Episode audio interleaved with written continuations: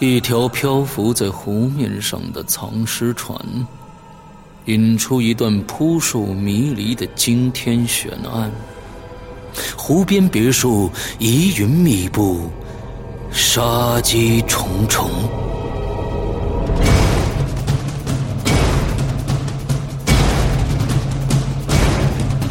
鬼影人间》携手中国著名推理小说家蓝马，打造《鬼影人间》首部中篇推理悬疑音乐剧《湖边别墅的鬼影》。二零一三年三月十五日抽丝剥茧，全球首发。鬼影丛生，魅火舞动，精彩内容尽在《鬼影人间》苹果 APP。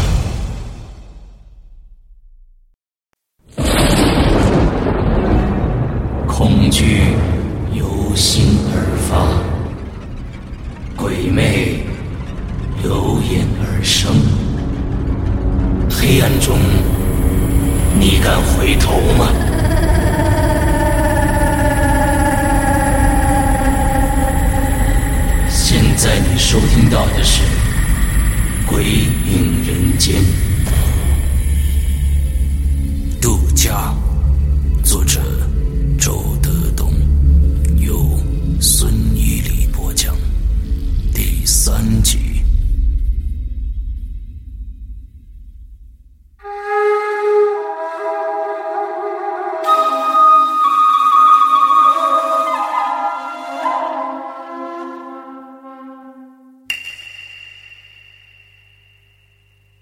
这时我才注意到江梦影，他一直低着头。垂着眼帘吃鸡，他手里的鸡脖子似乎没有煮烂，还有一丝丝的血，那吃相看上去有几分凶残。他啃完了那截鸡脖子，用纸巾擦了擦手，说：“我吃完了，先进屋了。”说完，他就起身走了。彭老太也站起来进屋泡茶去了。李川低声说：“哎，车刚，你和他认识多长时间了？啊，谁谁谁呀？”李川朝屋里指了指：“哦，呃，得半年多了吧？哎，我说你们俩到底是不是老乡啊？是是啊，你们两家离多远呀？”我我我我家在县城，他他们家在农村，可是我好像没听说过他们家那村名。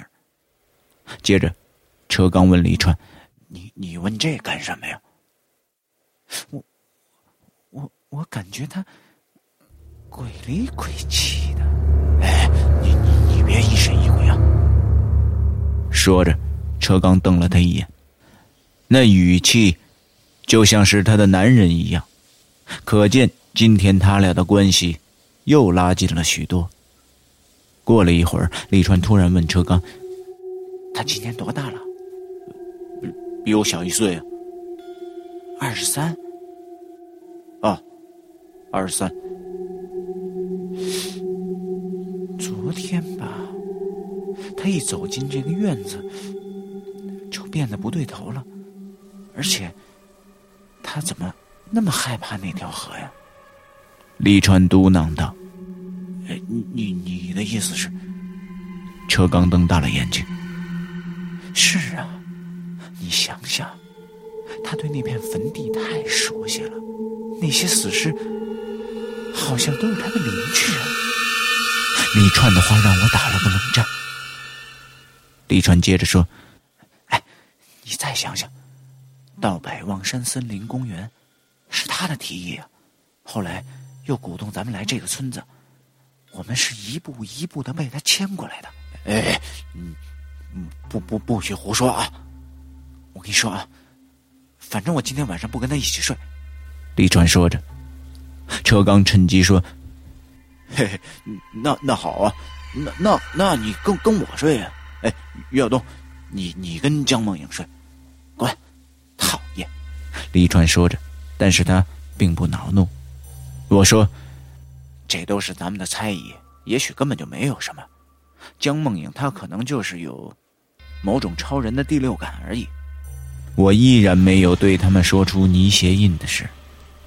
说实话，现在我也有些怀疑了。也许那脚印就是江梦影的，而他根本不是梦游，而是半夜回到了那座空坟里。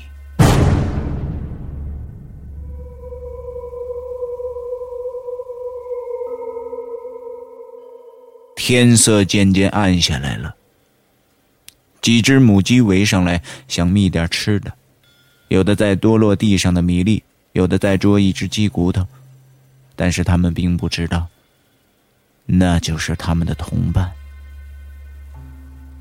彭老太给我们端上了茶，我站起身，走进了屋子。屋子里边暗暗的，江梦影却在对着镜子梳头。那是一面老式的镜子，长方形，挂在墙上，上面有双喜字，红红的。镜子里的他，模模糊糊的看着我。呃，江梦影啊，你怎么不开灯啊？我问道。有蚊子。他淡淡的说。我走进了电视机，想打开，他突然回头说：“别开。”我愣了一下。昨晚他就不让我开电视机，呃，怎么了？我笑着问道。啊，没什么，我头有点疼。呃，那那就算了。这时我心里的阴影越来越浓了。江梦影啊，你好像不是很开心啊？没有，出来玩啊？大家都应该高高兴兴的，对吧？你们开心就行了。我这个人的性格就是这样子。车刚知道。我和他东一句西一句的聊着，天渐渐黑透了。他在我的眼中是一个古怪的影子。他一直在对着镜子慢慢的梳头。那动作令人有点发冷。我忽然发现，尽管江梦影的表现有些异常，可是并没有减少她对我的吸引。相反，我似乎更迷恋她了。我明显感觉到了一种鬼魅的诱惑。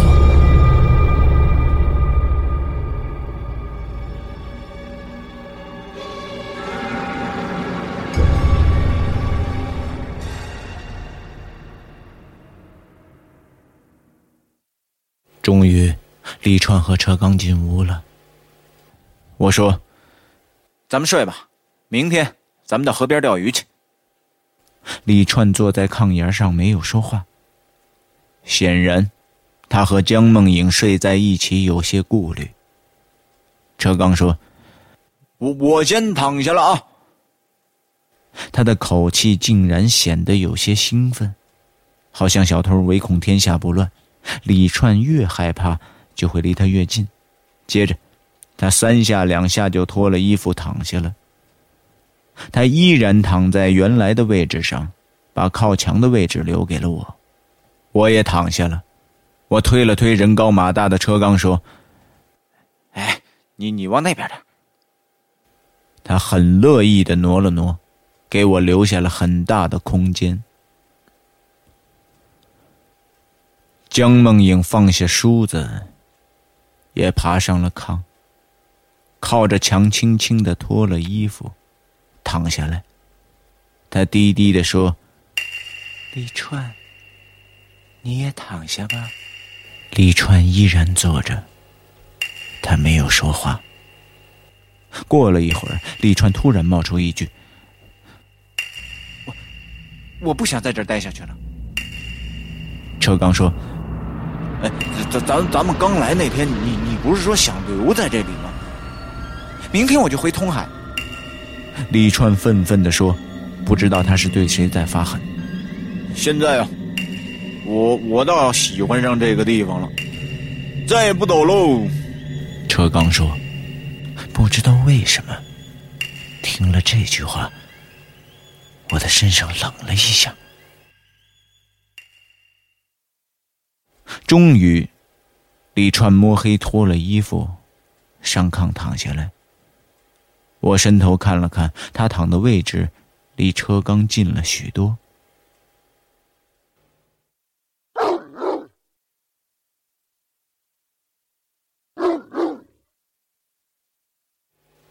那条大黑狗在院子里低低的呜咽了几声，似乎在告诉主人它回来了。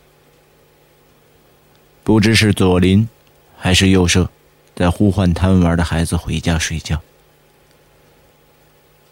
山村没有什么娱乐，睡得很早，很快就安静下来了。车刚说：“天天刚黑，咱咱们讲鬼故事吧。”李川厉声说：“住口！”车刚就住口了，静默中显得有些尴尬。靠另一面墙的江梦莹，突然在黑暗中笑起来了。在这样的黑夜里，他的笑声十分的瘆人。大家都没有说话，等待着江梦莹说话。可是，他笑过之后，并没有说什么。这时候，我越来越觉得，我们四个人来到这个地方，是一种命中注定的事情。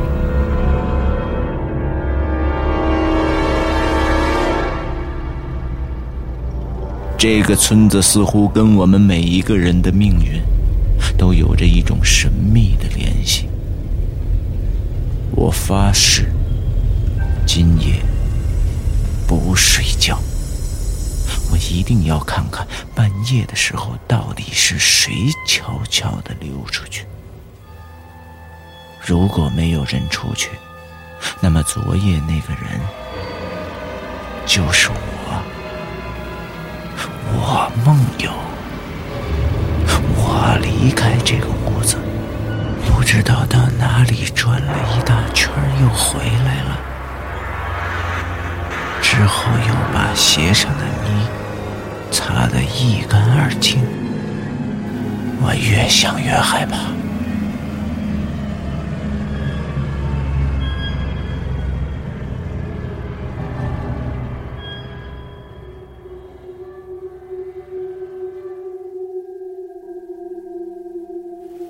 这一夜，又是车刚先睡着的。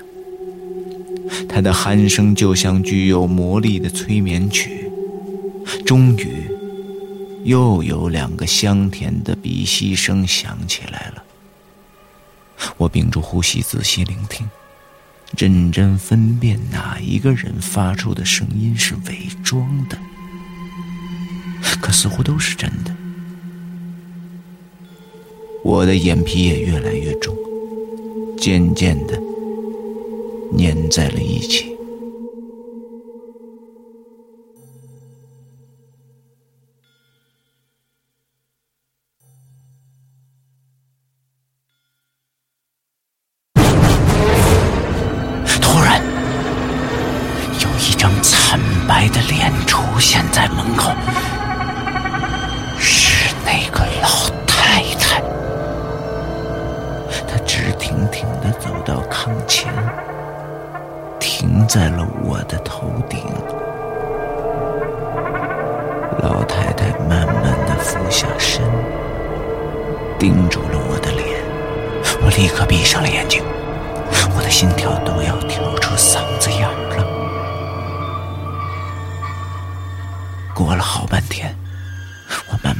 开双眼，看到他又站到了车刚的脑袋前面，他依然是俯着身子。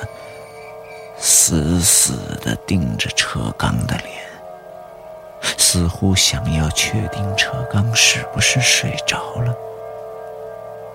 接下来，他又盯住李川的脸，一动不动的观察了好长的时间，最后，他停在了江梦影的脑袋前面，伸出了一双苍白的手。他轻轻地摸着江梦影的额头，喃喃地说话：“我的宝贝女儿啊，跟妈到东屋玩扑克牌，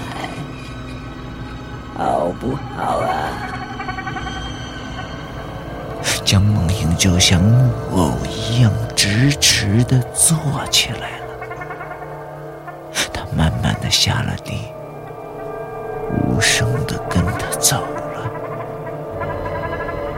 我猛地一下醒过来，这似乎是个梦，又不像是个梦。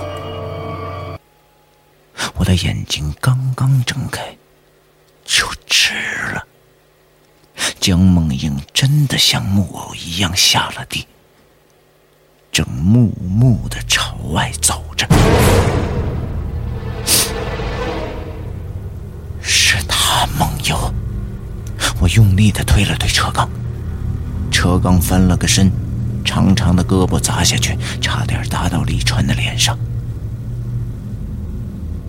我怕江梦影没了踪影。急忙披衣下了地，跟了出去。他顺着走廊走到门口，轻轻的打开门，走出去，又轻轻的关上。我追到门前，透过门上半圆形的玻璃望出去，只见他轻飘飘的走向院门。可奇怪的是，那条凶悍的大黑狗见到他。竟然一声都不叫，只是跑上去围着他转了转，闻了闻，就又回到了狗窝，好像他只是一抹影子。终于，他轻轻的打开院门，朝外面走去。我无声的打开房门，刚要迈步。那条大黑狗就大叫一声，猛扑过来。我吓得一缩身，赶快把门关上了。大黑狗扑到房门上，一边叫着，一边用爪子挠着门。我透过玻璃紧紧的盯着江梦莹的背影。他听见了狗叫，一下就停在了院门外，一动不动了。过了一会儿。他慢慢的转过身来，目光猛地朝我这里射过来，在黑暗中，他的眼睛里悠悠的闪着绿光。我立刻蹲下身子，从门板的裂缝看着他。江梦莹一步一步的慢慢的走回来了。那条大黑狗抓挠了一阵门板之后，最后回到了他的窝。他从江梦影的身边走过，似乎视而不见。江梦影离我越来越近了，我实在是不敢躲在门后了。我急忙回到了西屋，爬上炕装睡。过了一会儿，江梦影进来了。他静静地望着炕上几个人的脑袋，他静静地爬上炕，躺在了原来的位置上，再无声息了。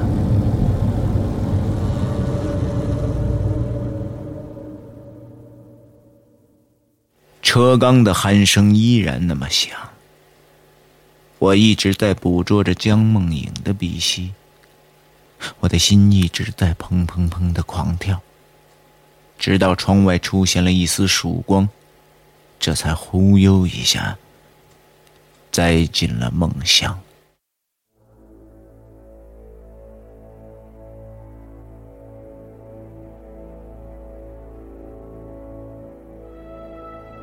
我醒来的时候，其他三个人都起来了，他们在吃饭。早饭是荷包蛋、疙瘩汤，车刚吸溜吸溜的吃的满头大汗的。李串坐在他的身旁，江梦影坐在桌子的另一端。哎，你你怎么起这么晚？昨昨天晚上你肯定没睡觉。车刚对我说着，江梦影撩开前额的刘海，抬头看了我一眼，那眼神让人不寒而栗。嘿，瞧你说的，我不睡觉干什么呀？我背小九九啊。我倒上了一杯水，准备到院子里刷牙洗脸。我问车刚：“哎，车刚，那条大黑狗还在不在院子里啊？嗯，早早上我出去就撞见它了。”哎呦，太凶了，差差点把我给吃了。我让那个彭老太把把它先寄存到邻居家去了。嗯，等咱们走的时候再牵回来吧。我我我瞅着它害怕。我洗漱完毕，回到屋子里，江梦莹已经吃完。她站起身说：“你们今天钓鱼，我在村子里转一转，看看能不能买点山货带回去。”不知为什么，车刚看了看我。我说：“江梦莹，一起去钓吧。”他笑了笑说：“我说过，我怕水。”说完，江梦影就出门了。李川说：“我跟你们俩说啊，你们俩爱干嘛干嘛。我今天，我今天一定要回通海。”接着，他恶狠狠的对着车刚说：“你小心他把你掉进水里去！”我低声说：“哎，李川，你别走。”李川不解的看着我，我就把第一天的泥鞋印和昨夜目击的情景都对他们说了。最后我说：“哎，咱们再留一晚，夜里谁都别睡，咱们得监视一下他。”看看他到底要去什么地方。李川想了想，终于点了点头。钓鱼的时候，车刚当然和李川坐在一起，我离他俩有两三米远。钓具是彭老太跟邻居们借的。我们的话题仍然围绕着江梦莹。车刚问我。哎你你昨天晚上看见他出去，会会会不会是做梦啊？我甚至都懒得回答他。我一直在思索这个山村跟我们每个人的那种神秘联系。最主要的是，这地方跟我们有什么关系？找不到答案。河水静静的流淌。偶尔有一只水鸟从天上飞过，我盯着河水发呆。河水很深，我想象着一个苍白的人躺在河底，模模糊糊的凝望着我。他的鼻孔和嘴角挂着几滴黑乎乎的血。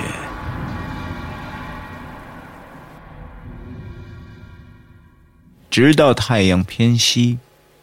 我们也没有钓到一条鱼，好像为了帮我们弥补一下，彭老太晚上又给我们煮了一条草根鱼，很香。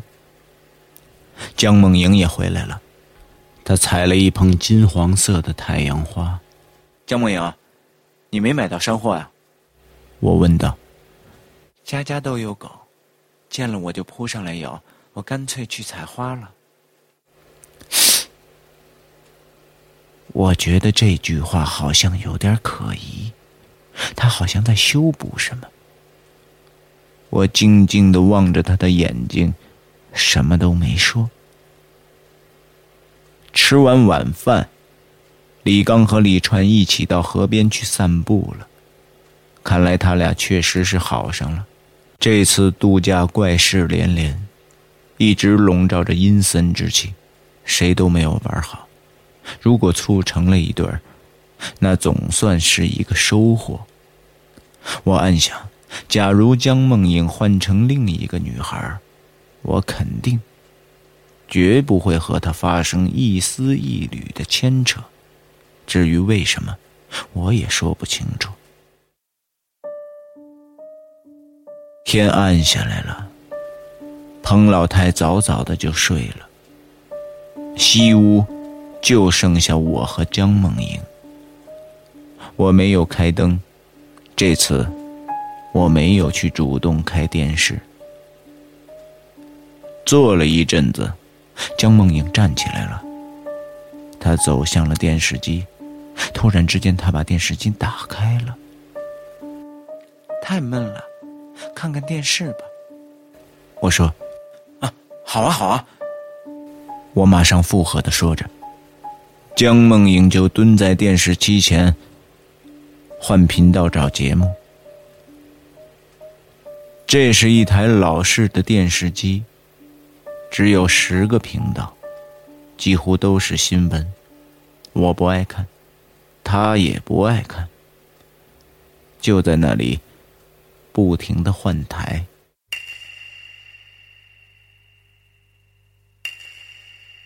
有一个频道没有图像，都是雪花那噪音刷刷的很响。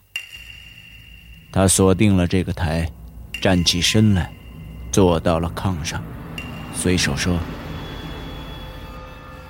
这个台好看。”我的身上猛的一下一层鸡皮疙瘩，结结巴巴的说：“啊，你喜欢看，呃，喜喜欢看这个台啊？”他转过身，不解的问我：“你不爱看吗？”我身上的每一根汗毛都炸起来了，我颤颤的说。这不都是雪花吗？这什么也没有啊！